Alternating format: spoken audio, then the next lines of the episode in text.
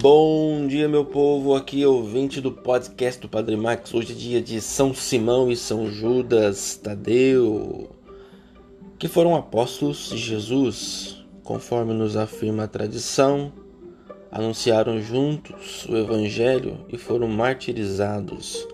Responderam ao chamado de Cristo e presenciaram de perto os feitos de Jesus, sua pregação na Galiléia e na Judéia. Viram Jesus ressuscitado e estavam presentes no Pentecostes.